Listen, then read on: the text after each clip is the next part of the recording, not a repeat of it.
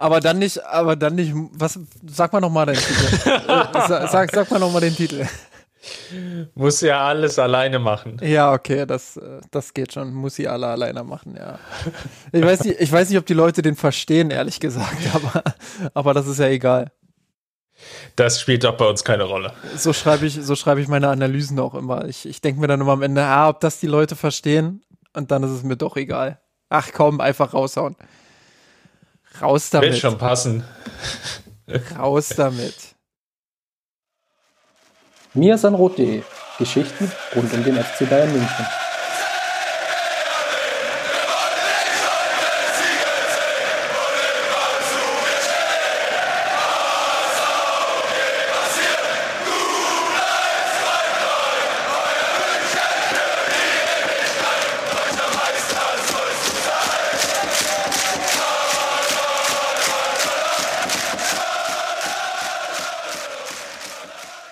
Servus und herzlich willkommen zu einer neuen Folge des Mir sind Rot Podcast. Folge 178 steht ins Haus. Mein Name ist Christopher Ramm. Ich bin wieder reinrotiert worden nach der Länderspielpause. Ich habe also das Glück, dass ja auch Boateng und Müller beim FC Bayern haben, dass ich mir in der Länderspielpause dann ja etwas Ruhe gönnen kann, um mir so wunderschöne Sendungstitel auszudenken wie Musiala denn alles alleine machen. Und ja, damit ich das nicht ganz alleine heute machen muss, habe ich mir Justin an meine Seite geholt. Grüß dich. Servus. Dann sind wir ja in altbekannter Runde wieder am Start. Lass uns direkt loslegen mit rund um den FC Bayern. Da gibt es nicht ganz so viel zu erzählen. Die Frauen hätten eigentlich gespielt, das Spiel ist aber abgesagt worden. Demzufolge können wir noch ein bisschen über die Amateure reden. Ist die Frage, ob wir das wollen. Die haben deutlich gegen Lübeck verloren. Und jetzt ist das eingetreten, ja, was wir befürchtet haben oder beziehungsweise. Was wir, was wir eigentlich äh, wochenlang schon herbeigeredet haben. Sag's, wie es ist, Chris. Sag's, wie es ist. Genau, wir haben es, glaube ich, gejinxt, als wir vor zwei, drei Wochen gesagt haben, jetzt ist die große Chance, man spielt gegen Mannschaften, die unten drin stehen. Und das ging ja sowohl gegen Magdeburg jetzt als auch gegen Lübeck in die Hose, wobei man dazu sagen muss, dass Lübeck sich ja sukzessive gesteigert hat. Das war, glaube ich, jetzt der vierte Sieg für sie in Folge. Also, die kam mit etwas Rückenwind an die Ostsee. Oder ja, der FC Bayern hat dort Rückenwind empfangen. Wie dem auch sei, 0 zu 3 verloren, relativ schwacher Auftritt, gelb-rote Karte von Mi relativ früh in der ersten Halbzeit durch eine ja, Undiszipliniertheit. Ich würde mal so den, den Mantel des Schweigens über das Spiel hüllen und wir können eigentlich schon über das nächste Spiel sprechen das nämlich auch nicht so ganz so von Bedeutung war oder beziehungsweise wo wir uns im Nachhinein, glaube ich, auch nicht so sehr daran erinnern wollen. Nämlich der FC Bayern hat gespielt nach der Länderspielpause gegen Bremen und im Vorfeld, ich will nicht sagen, wurde nur über die Höhe des Sieges spekuliert, aber es gab eine relativ langanhaltende Siegesserie von knapp zehn Jahren. Der FC Bayern ist ja, in nahezu jedem Spiel gegen Bremen oder in, in, wirklich jedem Spiel gegen Bremen in den letzten Jahren vom Sieger, als Sieger vom Platz gegangen. Und jetzt gab es die Partie im, ja, nach der Länderspielpause, nach dem Spiel gegen Dortmund, als sich die Bayern ja die Tabellenführung geholt haben, etwas Vorsprung rausgearbeitet haben mit der Tabelle. Und ja, umso bitterer, dass es jetzt nur 1 zu 1 ausgegangen ist. Justin, lass uns vielleicht mal kurz über die Aufstellung sprechen. Genau, ähm, ganz kurz noch, ähm, was du gerade gesagt hast, überall natürlich äh, nur über die Höhe des Sieges spekuliert worden, außer eine kleine gallische Vorschri äh, Vorschau, die sich dagegen schon im Vorhinein so ein bisschen gestemmt hat und ähm, gezeigt hat, okay, komm, äh, so chancenlos sind die Bremer gar nicht in diesem Spiel und wenn alle Sterne richtig stehen und Bremen sich ein bisschen was zutraut, ähm, Bayern vielleicht ein bisschen rotiert, ähm, dann dann sind sie nicht chancenlos, dann haben sie die Möglichkeit dort, wenn sie vielleicht mit einem 0-0 oder gar mit einer Führung in die Pause gehen, was mitzunehmen. Ähm, genauso ist es ja dann auch gekommen, wie wir später noch besprechen werden. Aber ich habe es gerade auch gesagt, wenn die Bayern ein bisschen rotieren und ähm, Hansi Flick hat rotiert, ähm, er hat ähm, ja, Musiala unter anderem gebracht, ähm, den du ja schon im, Vor im, im Titel dieses Podcasts quasi hervorgehoben hast. Ähm, Costa ist rein rotiert worden. Ähm, ja. Ähm, Javi Martinez als nomineller Ersatz für Joshua Kimmich. Genau, wo vorher noch, ähm, wo vorher noch quasi die Frage war, spielt er jetzt auf der 6 oder rückt Alaba tatsächlich mal eins vor und bekommt seine Chance im Mittelfeld zu brillieren. Am Ende war es dann ähm, Javi Martinez, der auf der 6 gespielt hat. Genau, lass uns mal, ohne das, ich meine, das lohnt sich nicht wirklich, das Spiel nachzuerzählen, lass uns eher mal darauf schauen, was hat Bremen so gut gemacht, beziehungsweise wo hatten die Bayern die Schwächen? Lass uns vielleicht mal bei den Gästen anfangen, die ja sich wirklich intensiv auf die Partie vorbereiten konnten, da sie ja keinerlei Abstellungen zu oder für Länderspiele hatten. Und was haben sie denn so besonders gut gemacht? Und vor allem, ich sage jetzt mal in der ersten Halbzeit, war es ja wirklich sehr schwierig für den FC Bayern, sich überhaupt Torschüsse zu erspielen. Aus deiner Sicht, wo war da die Stärke von Bremen? Wo haben sie die Münchner aus dem Spiel genommen? Ähm, erstmal kleine Korrektur. Bremen hat schon ein paar Abstellungen gehabt, aber ähm, das war, das hat sich auf einem Minimum belaufen, weil eben Bremen die Möglichkeit hatte, ähm, einige Abstellungen nicht durchzu oder nicht nicht ähm, zu machen, ähm, weil diese Spieler eben in, in Risikogebiete gereist wären und da kann der Verein sagen, nein, machen wir nicht. Ähm, die Spieler bleiben bei uns und das hat Bremen für sich genutzt. Ähm, genau, äh, was hat, was hat Bremen gut gemacht? Ähm, ich finde, sie haben sich nicht nur auf das beschränkt, ähm, was sie sonst immer in München gemacht haben oder auch in anderen Spielen gegen den FC Bayern. Sie haben nicht nur hinten drin gestanden und quasi darauf gewartet, dass der FC Bayern irgendwann das 1-0 erzielt, ähm, sondern sie haben aus ihrer kompakten Defensivformation immer mal wieder sich auch getraut, ins Mittelfeld vorzuschieben, dort die Bayern unter Druck zu setzen. Ähm, sie zu Ballverlusten auch zu zwingen, ähm, sie dazu zu zwingen, vor allem ähm, die Bälle früh auf die Außenbahn zu spielen. Ähm, Kofeld wird sicherlich gewusst haben, dass Tolisso ausfällt. Er wusste sehr sicher, dass Kimmich ausfällt. Ähm, dementsprechend musste Flick dort ein bisschen umbauen im Mittelfeld. Ähm, das hat Bremen gut für sich genutzt, indem sie diese Spieler dort äh, zugestellt haben im Zentrum, ähm, ihnen immer auf den Füßen standen dann auch. Ähm, ja, und Bayerns Spielaufbau einfach ähm, ja, woanders hingelenkt haben, in Zonen, äh, die nicht ganz so, nicht ganz so wehtaten. Und das waren vor allem ähm, ja, die Außenbahn, ähm, wo man dann immer relativ schnell auch rüber verschieben konnte. Ähm, das haben sie gut gemacht, haben sehr gut verteidigt, ähm, haben dann es irgendwann sogar geschafft, den ein oder anderen Nadelstich nach vorn zu setzen. Würde jetzt nicht sagen, dass Bremen extrem gefährlich war nach Kontersituationen, ähm, aber es gab durchaus auch eine Phase, wo sie den ein oder anderen äh, gefährlichen Konter äh, setzen konnten und ja, Bayern somit dann auch immer wieder unter Druck setzen konnten. Ich glaube, was natürlich, oder hast du ja schon angesprochen, die Bremer oder den Bremern ist es sehr gut gelungen, die Bayern auf die Außenbahn zu schieben. Da kam natürlich noch hinzu die Verletzung von Lucas Hernandez Mitte der ersten Halbzeit, 20. Minute. Dadurch dann Goretzka auf die alleinige Sechserposition und Martinez dann in die Abwehr. Zu Martinez würde ich dann gleich noch einen Satz sagen. Aber das war sicherlich auch nochmal eine Schwächung an der Stelle erstmal, weil du natürlich dann in der Innenverteidigerposition das Pärchen Alaba, Boateng im Aufbau dir ein Spieler weggefallen ist, weil Martinez natürlich dann eher die, ja, nennen wir es mal, konservativen Pässe gespielt haben oder hat und Goretzka dann natürlich dann auch sehr, sehr tief stand teilweise und die seine, seine eigentlichen Stärken, ne, das, das, die, die vertikalen Läufe, also diese teilweise so ähnlichen müllerhaften Spielzüge, sich dann gerade auch rund um den Strafraum dann mal in die Spitze zu stoßen, ähm, teilweise dann auch nochmal hohe Zweikämpfe zu führen, auch nach Ballverlusten dort auch ja wiederum Szenen zu kreieren. Das alles ist dann weggefallen, weil er natürlich erstmal von hinten heraus das Spiel ankurbeln musste. Deswegen, das war ein Wechsel, der natürlich Sinn gemacht hat, weil es dann nur noch weniger Alternativen gab. Gleichzeitig war es jetzt nicht unbedingt eine Stärkung der, der, des insgesamten Aufbaus. Und der zweite oder den, den, zweiten Aspekt, den du angesprochen hast, wo ich den, den ich gerne nochmal mit Zahlen unterfüttern wollen würde, ist, auf der Außenbahn haben wir natürlich gesehen, dass sowohl Koman als auch Costa sich sehr schwer taten. Mit natürlich den teilweise 1 gegen 2 Unterzahlsituationen, teilweise sogar 1 gegen 3 Unterzahlsituationen. Und das aber zumindest aus meiner Perspektive Costa natürlich sich noch schwerer getan hat und ähm, weil da teilweise so Abstimmungen, Mechanismen gefehlt haben, noch mehr aus dem Stand generieren wollte. Häufig erstmal den Ball angenommen hat, geguckt hat, steht jemand frei, kann ich irgendwas machen? Nein, also dribbel ich an. Und das liest sich auch in den Zahlen wieder. Er hat in knapp 62 Minuten bis zu seiner Auswechslung kein Dribbling gewonnen, hat acht Flanken geschlagen. Also produktiver Einsatz sieht natürlich anders aus und die Hoffnung war natürlich schon da mit dem Transfer von Douglas Costa, dass noch ein Spieler dazukommt, den du in Spielen wie zum Beispiel gegen Bremen bringen kannst. Und da würde ich jetzt vielleicht schon mal etwas vorgreifen.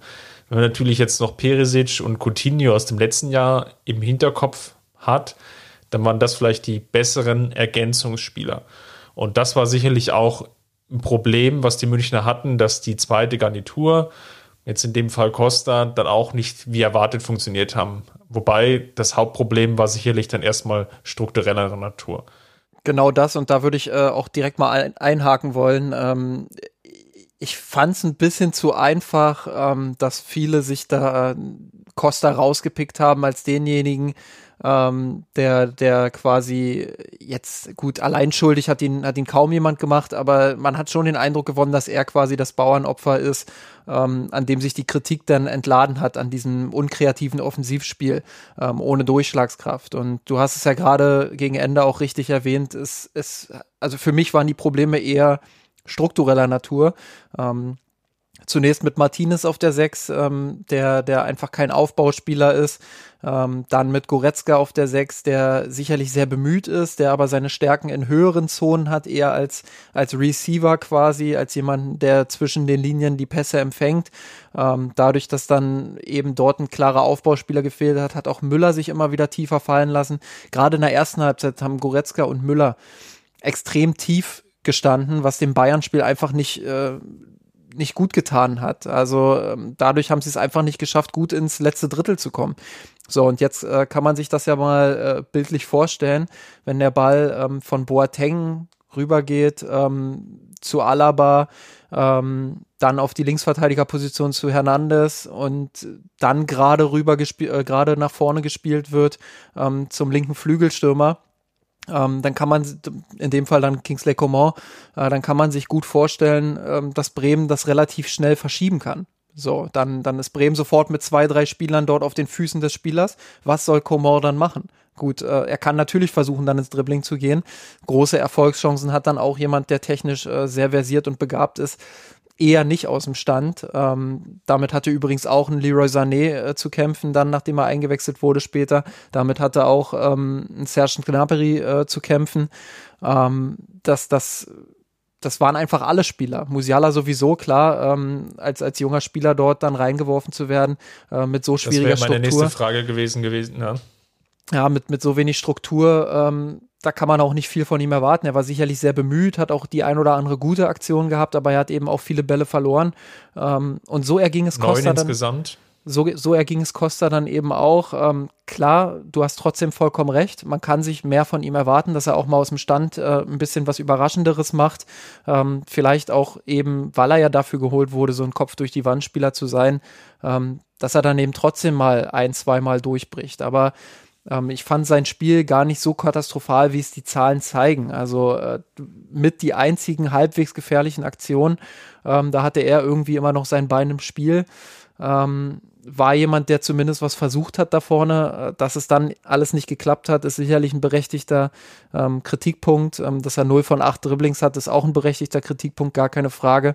Ähm, aber ihn jetzt als Alleinschuldigen oder als das Bauernopfer für die Kritik rauszunehmen, ähm, finde ich persönlich einen falschen Weg. Da muss man einfach schauen, ähm, dass die Bayern es einfach nicht geschafft haben, ihre Angriffe, ihre Dribblings, ihre Aktionen vorne gut vorzubereiten, überraschend vorzubereiten. Das ist aus dem Mittelfeld einfach nicht gelungen, ähm, weil du mit Müller jemanden vermisst hast in der letzten Reihe, der die Läufe machen kann, weil du mit Goretzka einen Empfänger zwischen den Linien vermisst hast, der dann eher tiefer stand ähm, und weil du zu einem Überfluss noch keinen Aufbauspieler auf der Sechs hattest, ähm, der sich dann in den entscheidenden Momenten auch mal anbietet, damit der Ball erst in die Mitte gehen kann und dann von der Mitte, wo sich dann Bremen ein bisschen zusammenzieht, auf die Flügel, wo dann vielleicht auch ein bisschen mehr Platz ist, äh, um mit Coman oder mit Costa dann Dribblings anzusetzen und den ein oder anderen Durchbruch mehr zu erzeugen. Jetzt bin ich dir schon einmal ins Wort gefallen bei Musiala.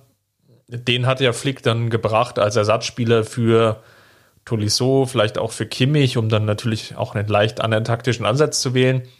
Jetzt hatte ich schon erwähnt, neun Ballverluste. Ich glaube, an ihm lag es nicht. Ich meine, an einem 17-Jährigen würde ich jetzt keine Kritik auslassen, dass er bei seinem Bundesliga-Startelf-Debüt nicht den Erwartungen entsprochen hat. Ich meine, da gehen total viele Sachen durch den Kopf und ähm, das ist dann völlig legitim und völlig normal, dass dann auch Dinge nicht funktionieren. Also von daher hat er natürlich jetzt in gewisser Weise einen Welpenschutz. Auf der anderen Seite würde mich schon interessieren, was du denkst, warum hat sich Flick für die Variante entschieden und mit welcher Hoffnung ist er an das Spiel reingegangen? Ähm, ich kann mir vorstellen, dass er sich dadurch ähm, erhofft hat, viele Spieler auf dem Platz zu haben, die eben aus dem Stand dann auch mal eine überraschende Aktion bringen können. Er hat äh, berechtigterweise damit gerechnet, dass Bremen sehr tief stehen wird. Das war ja auch in den meisten Phasen des Spiels der Fall. Wie gesagt, es gab auch mal dann die Momente, wo sie wirklich gut auch rausgeschoben haben, wo sie eben nicht nur verteidigt haben. Ähm, aber grundsätzlich war ja damit zu rechnen, dass Bremen eher tief stehen wird. Und das war ja auch der Fall. Und ähm, dann brauchst du Spieler, die dieses Überraschungsmoment einfach reinbringen können. Ähm, Costa, Coman, Musiala, das sind alles Spieler, die natürlich hervorragend dribbeln können, ähm, die sich auch auf engem Raum mal durchsetzen können. Ähm, da wird die Idee so ein bisschen gewesen sein, wenn man jetzt keinen, keinen reinen Sechser hat, der wirklich äh, richtig das Spiel aufbauen kann, ähm, dass man da wenigstens möglichst viel individuelle Qualität auf dem 1 gegen 1 Niveau hat. Ähm, nur war es eben meistens, wie gesagt, ein 1 gegen 3 oder 1 gegen, gegen 2, eher sogar 1 gegen 3. Ähm, und da wird es dann eben auch für diese Spieler schwierig. Und ähm, das könnte die Idee gewesen sein. Aber wie du schon gesagt hast, ähm, Musiala kann man da noch am wenigsten Vorwurf machen äh, mit seinen 17 Jahren. Ähm, ich finde es generell auch gut, dass Flick sagt, ähm, das ist jetzt ein kniffliges Spiel. Wir müssen ein bisschen äh, die Kräfte auch schonen äh, für, das, für das Spiel gegen Salzburg und dann in der Bundesliga weiter. Ähm, dafür ist der, dafür sind Spieler aus dem Jugendbereich diese Saison eben auch immens wichtig, dass man dann sagt, okay, dann rotiere ich mal einen jungen Spieler rein. Musiala hat sich das, glaube ich, ähm, durch seine ersten Auftritte bei den Profis, bei den Amateuren sowieso, ähm, wahrscheinlich auch durch seine Trainingsleistung, sonst hätte er jetzt nicht gespielt, ähm, hat er sich das einfach auch verdient. Und da finde ich es gut, dass Flick jemand ist, der sagt, come on, dann bringe ich ihn eben von Anfang an. Zu dem er das nicht gesagt hat, war Marc Rocker. Und das leitet jetzt nahtlos über schon zum Thema der Woche. Wir diskutieren weiterhin natürlich das Bremen-Spiel, wollen aber nochmal das große Ganze in den Blick nehmen. Und im Vorfeld hatte ich eigentlich schon die Überlegung, naja gut, wenn du Marc Rocker jetzt nicht gegen Bremen bringst, gegen welchen Gegner willst du ihn dann bringen? Einfach schon, weil die Erwartungshaltung natürlich war, du hast es ja jetzt auch schon mehrfach erwähnt, Bremen wird sehr tief stehen, wird er versuchen, über Konter, Chancen zu Torerfolgen zu kommen. Sie werden sich wahrscheinlich sogar eher an dem eigenen 16er rum positionieren, was wir ja auch gesehen haben. Und von daher dachte ich schon, okay, wenn man jetzt vielleicht bei Mark Rocker so einige Defi oder defensive Defizite sieht, die einem dann überlegen lassen, bringe ich ihn, bringe ich ihn nicht, dann hätte ich wahrscheinlich sogar noch am ehesten jetzt gegen oder in der Partie gegen Bremen gesagt, na gut, da kann ich jetzt vielleicht noch auf einen defensiven Sechser wie natürlich jetzt Martinez ja fast das konträre Bild oder der Gegenentwurf ist zu Rocker, dann, dann bringe ich in so einer Partie dann auch den jungen Spanier. Gerade auch, weil wir ja gesehen haben im Vorfeld, dass Flick ja sehr viel in der Woche vorher mit ihm ja auch individuell gearbeitet hat. Also da geisterten so ein paar Bilder über den Social Media Account, ich glaube sogar das FC Bayern rum, wo Flick dann, glaube Defensivschulungen macht, ihm zeigt, wie er Bälle abzuschirmen hat, etc. pp. Meinst du, dass Rocker so weit weg ist, wie es jetzt den Anschein hat? Oder glaubst du eher, dass Flick eher noch andere Spieler einfach noch einen Hauch vor ihn sieht und wie jetzt so eine zweite Hernandez-Geschichte sehen, etwas überspitzt formuliert, dass es einfach ein, zwei Spieler gibt, die wirklich vor Rocker sind und wir deswegen Rocker nicht sehen? Oder sehen wir Rocker nicht, weil es einfach doch zu viele individuelle Defizite gibt, wo Flick jetzt nicht unbedingt glaubt, dass die Mannschaft das insgesamt taktisch auffangen kann? Ja, einmal die ganze Karte, die du gerade äh, vorgelesen hast, würde ich sagen. Ähm, also von allem etwas. Ähm, grundsätzlich, auch da muss man ein bisschen differenzieren, muss äh, ein bisschen Verständnis vielleicht auch für die Situation aufbringen. Ähm, ich kann den, den den Impuls natürlich verstehen, zu sagen, ähm, hey, was soll das jetzt? Wenn du ihn jetzt nicht bringst, dann, äh, dann kannst du ihn auch gleich wieder irgendwo in die Schublade stecken und nie wieder rausholen oder hättest ihn gar nicht erst kaufen brauchen. Ähm, den Impuls kann ich nachvollziehen. Ich habe eigentlich auch fest damit gerechnet, dass Rocker ähm, mindestens ein bisschen Einsatzzeit bekommt, also mindestens eine Halbzeit oder sowas. Ähm, dass es jetzt wieder so endet, ähm, ist für mich persönlich schon ein bisschen überraschend. Ähm, aber grundsätzlich äh, kann ich die Situation schon ein bisschen nachvollziehen. Und da empfehle ich auch gern nochmal ähm, all denjenigen, die unsere letzte Folge 177 nicht gehört haben, wo ich ähm, mit, mit und mit dem Scout quasi, mit Scout Alex äh, gesprochen habe.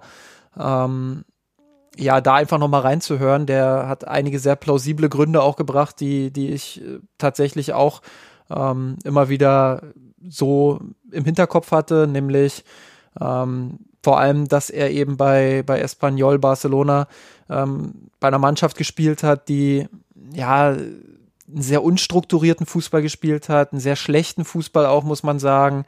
Ähm, dass er dort trotzdem herausgestochen ist, ist eigentlich ein Qualitätsmerkmal seinerseits. Ähm, aber es war eben komplett anderer Fußball als, als das, was der FC Bayern jetzt spielt. Weniger intensiv, ähm, weniger aggressiv auch gegen den Ball. Ähm, das ist eine Riesenumstellung für, für, für ihn. Das könnte quasi schon ein Kulturschock sein, wenn man so will, ähm, weil das einfach eine komplett andere Geschichte jetzt beim FC Bayern ist. Ähm, und da muss er einfach so weit hinten dran sein, was, was Intensität angeht, was Zweikampfführung angeht, was Positionierung gegen den Ball angeht, ähm, dass Flick einfach aktuell ein zu großes Risiko darin sieht, ihn zu bringen. Ähm, Musiala beispielsweise, um mal jetzt äh, denjenigen zu bringen, der quasi ähm, Vorrang bekommen hat, ähm, wenn auch eine andere Position. Das ist jemand, ähm, der das alles schon verinnerlicht hat, der auch gegen den Ball gut arbeitet eigentlich. Und gegen Bremen hat er mir jetzt auch im Gegenpressing recht gut gefallen, nach Ballverlusten den ein oder anderen nochmal zurückerobert. Ähm, also das, das ist dann schon was, äh, wo ich sage, okay, einerseits spielt er weiter höher auf dem Platz, ähm, wo Ballverluste nicht ganz so entscheidend sind wie im Sechserraum. Ähm, andererseits hat er das System Flick vielleicht auch schon ein bisschen weiter verinnerlicht. Ähm, deshalb wird Flick sich dafür entschieden haben, ähm, mit Martinez jemanden zu bringen, der vermeintlich die sichere Bank ist. Ähm, jetzt muss man im Nachhinein, weil es eben so unkreativ war, weil es so unstrukturiert war, ähm, weil die Tiefe im Spiel nach vorn gefehlt hat, muss man dann eben doch die Kritik auch anbringen, zu sagen, hm, vielleicht hätte Flick die Kritikpunkte an Rocker mal ein bisschen hinten anstellen sollen und ähm, ihm trotzdem einfach die Möglichkeit geben sollen, dort seine Leistung von Anfang an vielleicht mal einfach zu präsentieren, um vielleicht auch zu gucken, wo steht er aktuell wirklich, weil das siehst du nicht nur im Training, das siehst du eben auch, wenn, wenn er mal spielt, wenn, wenn er mal mehrere Minuten am Stück auf hohem Niveau spielen darf, ähm, dann hast du so ein, so ein Status quo, so eine Standortbestimmung, ähm, an der du ihn messen kannst, an der du vielleicht auch Kritik äußern kannst und mit ihm weiterarbeiten kannst. Und das hätte ich mir jetzt nach der Länderspielpause schon gewünscht. Ähm, wie gesagt, gleichzeitig äh, muss man aber auch ein bisschen Sensibilität aufbringen und ähm, das Feingefühl für die Situation von so einem Spieler, ähm, der aus sehr schwierigen fußballerischen Bedingungen jetzt zum FC Bayern gewechselt ist ähm, und für den der Schritt zum FC Bayern so riesig ist, ähm, dass man ja Rückstand innerhalb des Kaders durchaus nachvollziehen kann. Genau, ich kann es genauso gut nachvollziehen, wie du es jetzt beschrieben hast. Das leuchtet mir ein. Nichtsdestotrotz sehe ich natürlich die Gemengelage ja durchaus kritisch. Ich meine, einerseits bin ich fast froh, dass Rocker ja nicht schon in der vergangenen Saison gekommen ist, wo er ja ebenfalls schon im Gespräch war, wo es Interesse gab, ähm, wo jetzt auch noch eine viel höhere Ablösesumme im Raum stand, weil die scheint da zumindest Stand jetzt nicht zu rechtfertigen. Ich weiß, dass das eine ziemlich harte Kritik ist für den Spieler, der natürlich jetzt kein wirkliches Training, intensive Vorbereitung mit der Mannschaft hat, die ja de facto nur von Regeneration zu Regeneration hüpft und größtenteils über Videostudium sich dann auf die jeweiligen Gegner vorbereitet und mit, mit losen Besprechungen. Und das ist natürlich gerade für einen Spieler auf so einer zentralen Position dann auch sehr schwierig, Abläufe einzustudieren. Das leuchtet mir alles ein.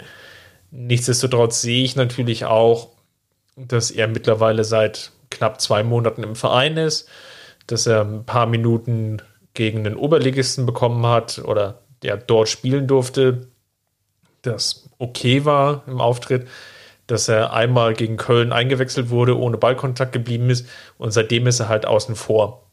Und das deutet für mich eigentlich darauf hin, dass Flick ihn doch schon wesentlich weiter weg sieht als jetzt die anderen Spieler, die ja ebenfalls im gleichen Zeitraum dann gekommen sind, kurz vor Ende der Transferperiode. Sowohl den Choupo-Moting als auch einen Douglas Costa als auch ein Saar bekommen wesentlich mehr Spielzeit als ähm, Rocker. Und da frage ich mich natürlich schon, ist das jetzt hier ein Qualitätsproblem? Und letzter Punkt ist natürlich auch, man darf ja nicht vergessen, dass Flick ja auch noch einen weiteren, und da sagt man ja so schön, seinen Wunschspieler ja auch bekommen hat mit Thiago Dantas, den er ja gegenwärtig nur nicht bringen kann, weil der Transfer dann zu spät durchgegangen ist und er deswegen jetzt bei, der, bei den Amateuren spielt und sich vorbereitet auf seine Profi-Einsätze. Also wenn ich es hart formulieren will, ist vielleicht sogar noch Dantas ja vor ihm.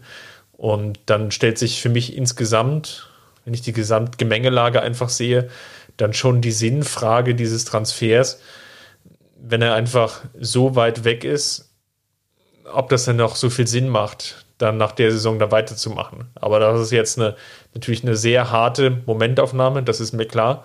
Ich habe das jetzt auf Twitter jetzt auch schon die Tage mal ein bisschen diskutiert mit, mit einigen Followern. Und ja, das ist so der Status quo, den ich sehe. Was denkst du denn? Ist es jetzt wirklich, dass das Flick ihn jetzt in den nächsten Wochen wenigstens mal reinwirft? Weil man merkt natürlich ja auch, der öffentliche Druck, ihn mal zu bringen, wird ja nicht unbedingt kleiner ich denke auch, ähm, dass es jetzt passieren muss einfach. Und ähm, auch mit der Erfahrung, die Flick jetzt gegen Bremen gemacht hat, ähm, dass du einfach dort jemanden brauchst, der, der gestalterische Fähigkeiten hat.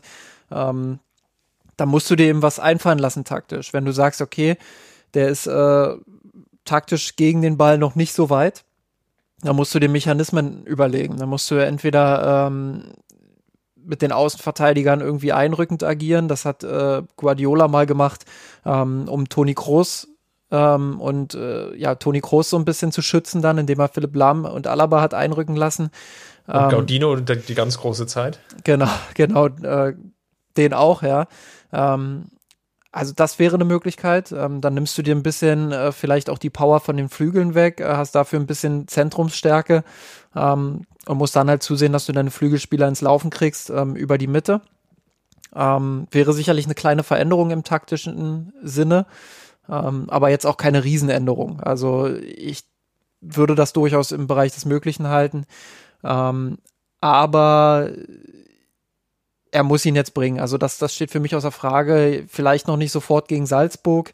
Ähm, aber auf jeden Fall muss er jetzt sukzessive sehen, dass Rocker Spielzeit bekommt ähm, und da rankommt. Ähm, Stiller ist jetzt auch bei den Profis im Training, aber das ist ja der nächste Spieler, der der eigentlich, ähm, wobei nächster Spieler will ich gar nicht sagen. Ich will, ich will da gar nicht so sehr in die Kerbe schlagen, dass Rocker jetzt äh, mhm. überhaupt nicht zu Flick passt oder Flick mit Rocker nichts anfangen kann. Das ist mir stand jetzt alles noch ähm, viel zu verfrüht. Das ist mir ähm, zu viel Interpretation in die Situation. Ähm, du hast selber auch noch sehr gute Gründe angesprochen, die ich gerade nicht genannt habe, nämlich dass er keine Vorbereitung hatte, ähm, dass er eigentlich jetzt äh, von Videostudium zu Videostudium ähm, in Belastungssteuerung übergeht, gar nicht die richtige Möglichkeit hat, sich da ähm, reinzuarbeiten und den Rückstand auch wirklich aufzuholen. Ähm, das sind alles Punkte, die erschweren das aktuell. Und die Länderspielpause hat hoffentlich so einen kleinen Boost gegeben, auch wenn das noch nicht äh, sofort im Bremen-Spiel zu sehen war jetzt im, im Sinn von ähm, Einsatzzeit, aber ich hoffe, dass das jetzt sukzessive passiert. Ähm, und dann muss Flick halt zusehen, dass er, dass er spielt. Mit Stiller, den ich gerade angesprochen habe, ist jetzt jemand äh, noch in den Profikader aufgerückt. Ähm, meiner Meinung nach eigentlich überfällig, weil er bei den Amateuren wirklich auch gut gespielt hat, ähm, sich da auch angeboten hat für so eine Rolle, falls eben Kimmich mal ausfällt. Ähm, wo aber eindeutig zu sehen ist, dass Flick mit ihm äh, nicht so ganz warm geworden ist. Sonst wäre Stiller schon längst im Profikader gewesen, hätte schon längst ähm, regelmäßig auch mit den Profis trainiert und Einsatzzeiten über den Pokal hinaus bekommen, wo es eigentlich auch äh, nur deshalb dazu kam, ähm, weil eben wenige Tage später dann die Bundesliga schon wieder anstand und der Gegner eben ja fünfklassig war. Ähm, Aber ja, da muss man jetzt auch mal sehen, wie geht's weiter. Ähm, vielleicht ist das auch schon so eine Art Notnagel jetzt für Flick, ähm, weil er einfach sieht, Rocker ist noch nicht weit genug. Da muss ich halt mir eine Alternative irgendwie aus den Fingern saugen und da bleibt ja nur noch Stiller. Ähm, Dantas, hast du schon gesagt, ist ähm, ja ist äh, noch nicht spielberechtigt, spielberechtigt für die Profis. genau. genau. Und das ist echt eine, eine ziemlich vertragte Situation jetzt für, für Hansi Flick, das muss man auch mal sagen. Ähm, da fällt dein Schlüsselspieler im Mittelfeld aus und du hast eigentlich keinen Ersatz, der sofort funktionieren kann. Eigentlich war Rocker dafür gedacht, der ist jetzt nicht weit genug. Ähm, Thiago ist weg und ja, dann hast du jetzt ein absolutes Problem auf dieser Position. Und ähm, ich würde jetzt schon nochmal zurückgreifen auf eine Folge, wo wir diskutiert haben, wo wird Kimmich am meisten fehlen? Und ähm, da hast du gesagt, ähm, gegen Mannschaften wie Leipzig, Leverkusen wird er eher weniger fehlen, weil dort die Mannschaften mitspielen wollen.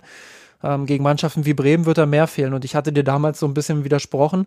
Ähm, das Bremen-Spiel tendiert jetzt doch eher da in die Richtung, dass du recht hattest. Ähm, wobei man natürlich erstmal abwarten muss, wie läuft es dann gegen die, gegen die stärkeren Teams. Ähm, aber gegen Bremen hat man eindeutig gesehen, so ein Spieler wie Kimmich, ähm, der fehlt, wenn, wenn da so ein tiefer Block ist und du den irgendwie knacken musst, ähm, dann brauchst du Kreativität aus dem Zentrum und die war nicht da. Ähm, und das ist jetzt eine extrem schwierige Situation für Flick. Es wird jetzt spannend in den nächsten Wochen, wenn wir mal in den Terminkalender schauen. Da sehen wir ja auch total unterschiedliche Spielansätze bei den jeweiligen gegnerischen Mannschaften und die Aufgaben werden definitiv nicht einfacher. Du hast jetzt das Spiel gegen Salzburg vor der Brust, was angesichts der Ergebnisse in der bisherigen Gruppenphase natürlich auch ein gewisses Bonusspiel ist, wenn man das so formulieren will, wo du nicht zwangsläufig gewinnen musst. Aber wenn du die Partie gewinnst, bist du de facto fürs Achtelfinale qualifiziert. Da ist der Anreiz hoch, das jetzt ähm, zu erzielen.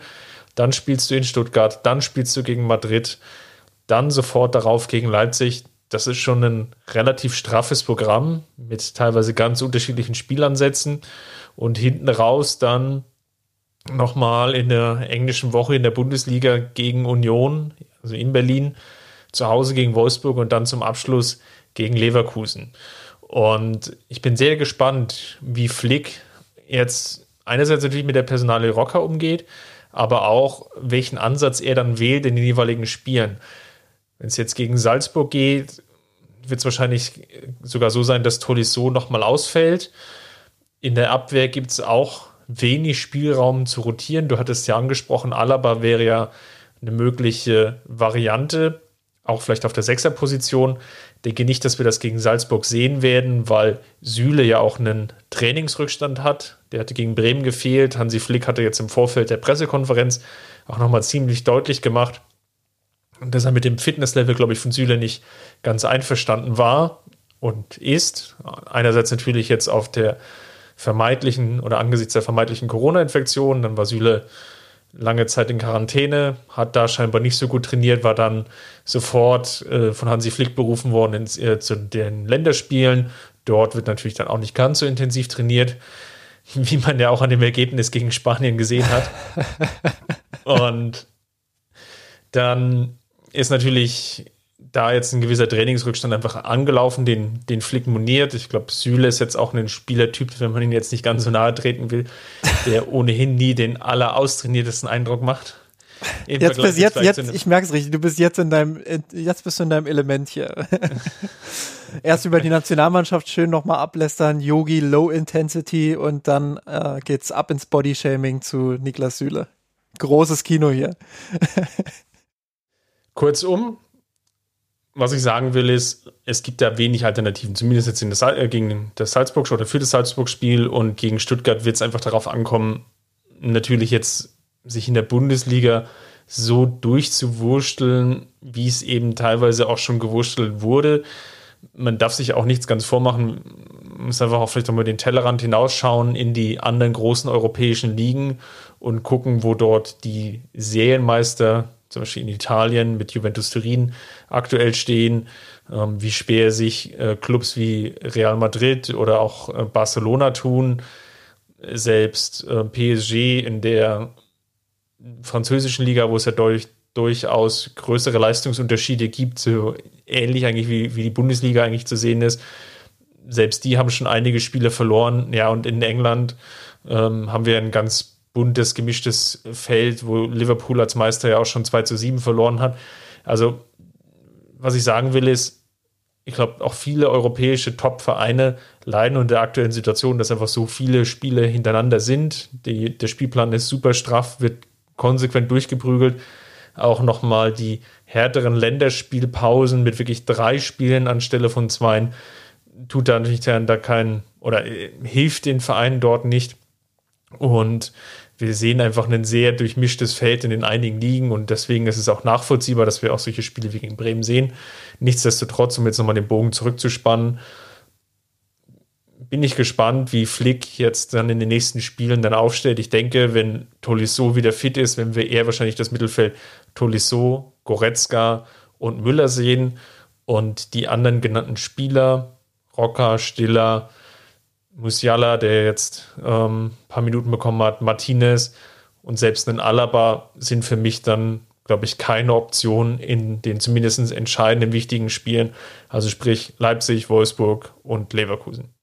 Ich bin ganz froh, dass du gerade nochmal den Punkt äh, gemacht hast ähm, mit der Belastung. Ähm, dass es ja bei anderen Top-Teams in Europa auch derzeit so zu beobachten ist. Ähm, das ist äh, ein ganz entscheidender und eminenter und wichtiger Punkt, ähm, den man einfach nicht auseinander, äh, außer Acht lassen darf, wenn man solche Bewertungen macht. Natürlich ist es wichtig zu schauen, okay, was lief jetzt gegen Bremen nicht gut? Und es ist auch richtig von Hansi Flick zu sagen, ähm, wir suchen nicht nach Ausreden, sondern äh, wir wollen jedes Spiel gewinnen und äh, wir haben auch den Anspruch als FC Bayern, jedes Spiel zu gewinnen. Ähm, dennoch darf man dann durchaus auch mal anmerken, dass solche Momente wie jetzt eben gegen Bremen auch völlig normal sind. Du rotierst ähm, mehr, als dir eigentlich lieb ist. Ähm, du bringst den Rhythmus der Mannschaft auseinander so ein bisschen, ähm, weil du musst. Und ähm, du musst auf deinen absoluten Schlüsselspieler im Zentrum verzichten, ähm, musst dann sogar nochmal umbauen, weil dir der Linksverteidiger wegbricht. Ja, also irgendwann äh, muss man dann auch mal als FC Bayern äh, vielleicht sich eingestehen, dass solche Momente dann vielleicht auch einfach nicht zu verhindern sind, dass dann vielleicht so viel mehr auch gar nicht möglich ist, ähm, weil einfach dann dieser, dieses spezielle Zusammenspiel aus ähm, einer schweren Spielgeschichte, man denke auch an den Elfmeter, der nicht gepfiffen wurde in der, in der ersten Halbzeit, ähm, der zumindest strittig war, ähm, dann ja, dann einfach deine ganze Verletzungsproblematik, dann, dass jetzt gerade Länderspielpause war, ähm, ja, dass da einfach viele Faktoren zusammenspielen, ähm, wo du durchaus auch mal als FC Bayern dir eine Ausrede gönnen darfst und sagen darfst, okay, heute ähm, war es schwer, mehr rauszuholen. Und ähm, ich glaube, solche Spiele werden wir noch häufiger erleben. Ähm, Hoffenheim, Hertha, ähm, Köln, jetzt Bremen. Ähm, da wird es noch, noch einige Momente geben, wo die Bayern dann sicherlich das ein oder andere Mal, wie eben gegen Köln und Hertha, über ihre individuelle Klasse das Ding entscheiden werden. Ähm, aber es wird eben auch Momente geben, wie jetzt gegen Bremen, wo sie den einen oder anderen Punkt liegen lassen. Und ähm, ich erachte das als völlig normal. Ähm, und ich bin ehrlich gesagt nach wie vor sehr positiv überrascht davon, ähm, wie gut diese Mannschaft aktuell durch diese Saison kommt. Ähm, Tabellenführer in der Bundesliga, ähm, wenn auch jetzt mit ein bisschen Glück am Wochenende. dann in der Champions League bisher alles gewonnen, äh, im Pokal gut durchgekommen.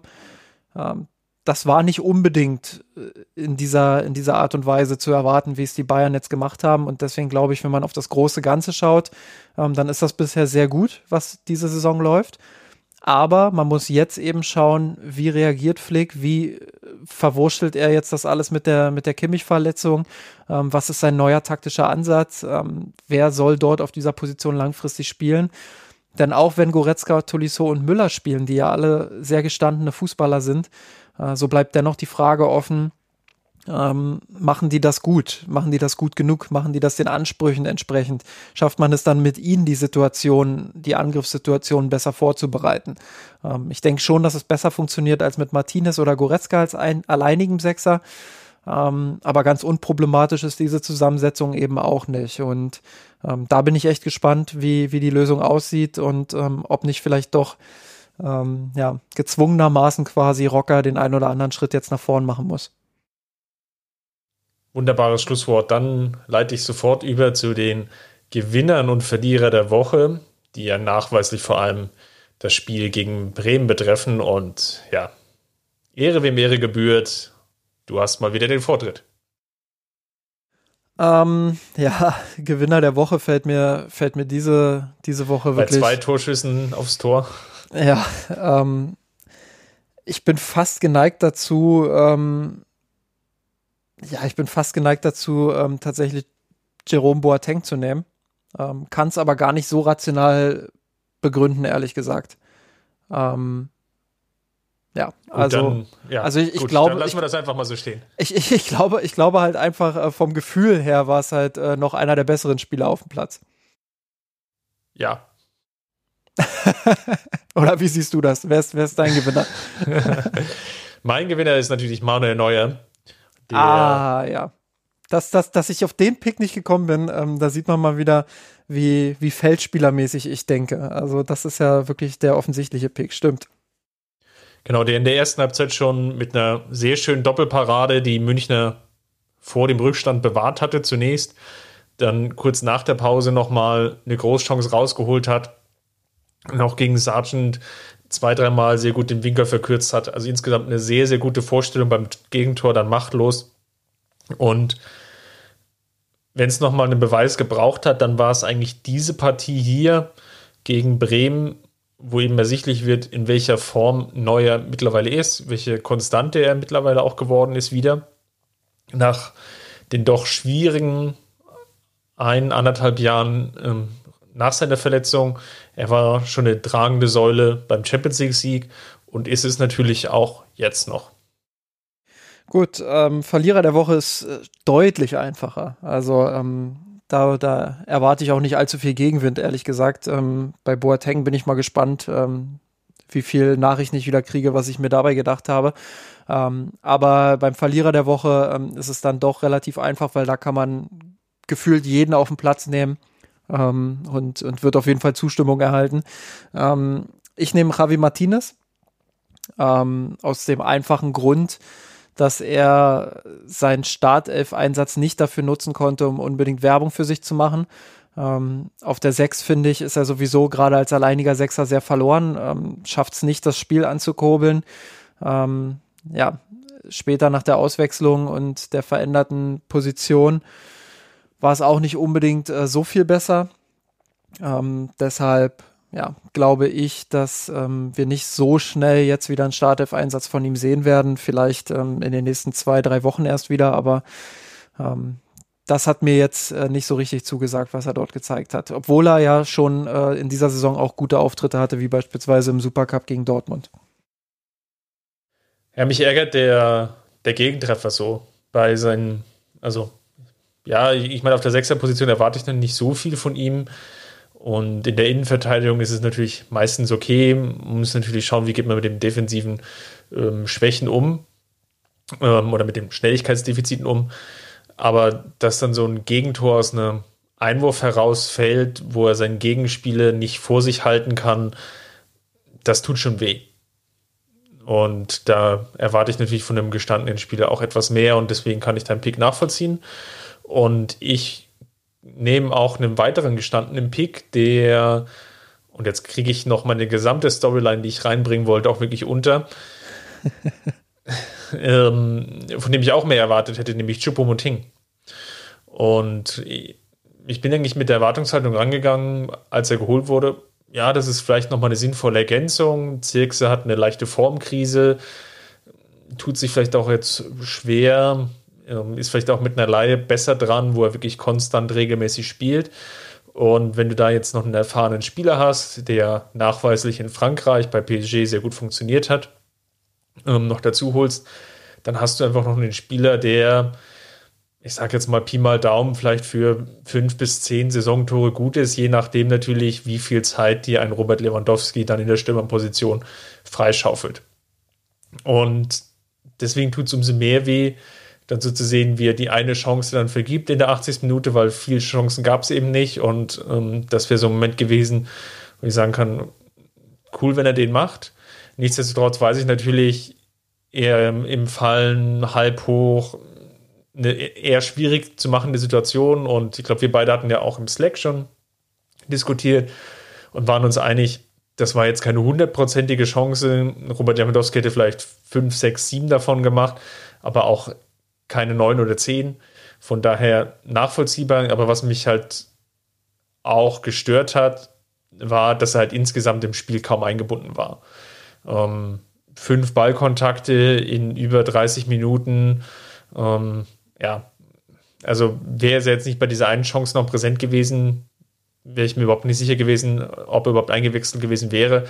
Also das war so ein Auftritt, der halt ins Gesamtbild passt, dass die neu hinzugeholten, addierten Spieler allesamt noch nicht so funktionieren, wie sich das der ein oder andere sicherlich erhofft oder beziehungsweise gewünscht hat.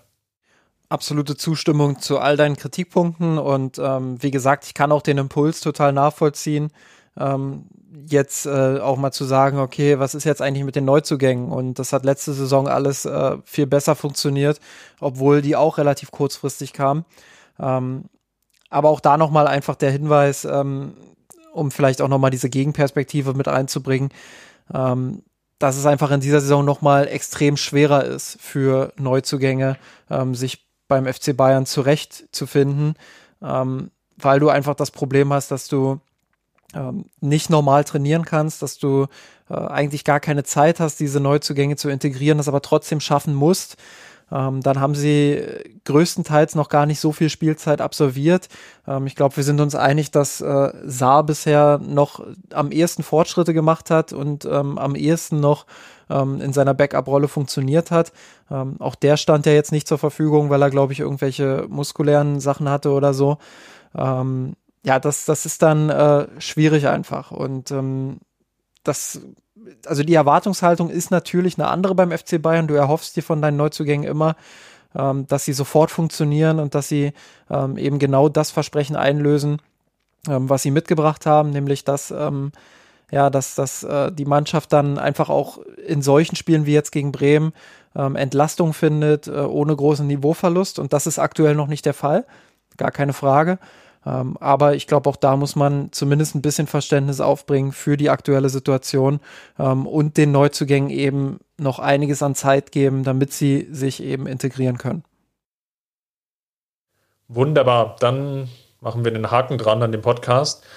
Falls es euch gefallen hat oder wenn ihr Kritik zu Folgen habt oder zu der Folge, wenn ihr uns nochmal Rückmeldung geben könnt, wie ihr die Neuzugänge seht, dann gerne bei uns im Blog unter mirsanrot.de Ansonsten natürlich auch gerne bei Twitter, Facebook oder Instagram. Justin, was gibt es von dieser Woche noch zu lesen von dir bei uns im Blog? Ähm, ja, die, die Vorschau aufs Bundesliga-Wochenende wird es auf jeden Fall noch geben. Ähm, und dann muss ich einfach schauen, was das Salzburg-Spiel noch hergibt. Ähm, ich habe mich jetzt nicht dazu entschieden, eine extra Vorschau zu schreiben für das Salzburg-Spiel. Ähm, einfach weil das jetzt so kurzfristig Schlag auf Schlag alles geht mit der Champions League ähm, dass ich einfach das Gefühl habe, die letzte Vorschau ist noch brandaktuell für den Gegner. Ähm, ich glaube, bei vielen ist auch noch präsent, wie, wie die Salzburger aufgetreten sind im Hinspiel. Ähm, das kann man im Rückspiel eigentlich fast eins zu eins genauso erwarten. Ähm, das wird auf jeden Fall ein spannendes Fußballspiel. Das wird ein Fußballspiel, ähm, wo es wieder hin und her gehen wird. Die Bayern nicht, äh, nicht tadellos. Ähm, ja, und dementsprechend durchaus auch ein Test für das Mittelfeld, ähm, weil Salzburg wird da richtig Druck machen und da freue ich mich auf jeden Fall aus fußballerischer Sicht drauf. Sehr schön. Dann, Justin, vielen Dank und macht's gut. Servus. Servus. Wir haben den Kampf gewonnen, den Thron erklommen, der Haien hat's gemacht. Ich hab geträumt von dir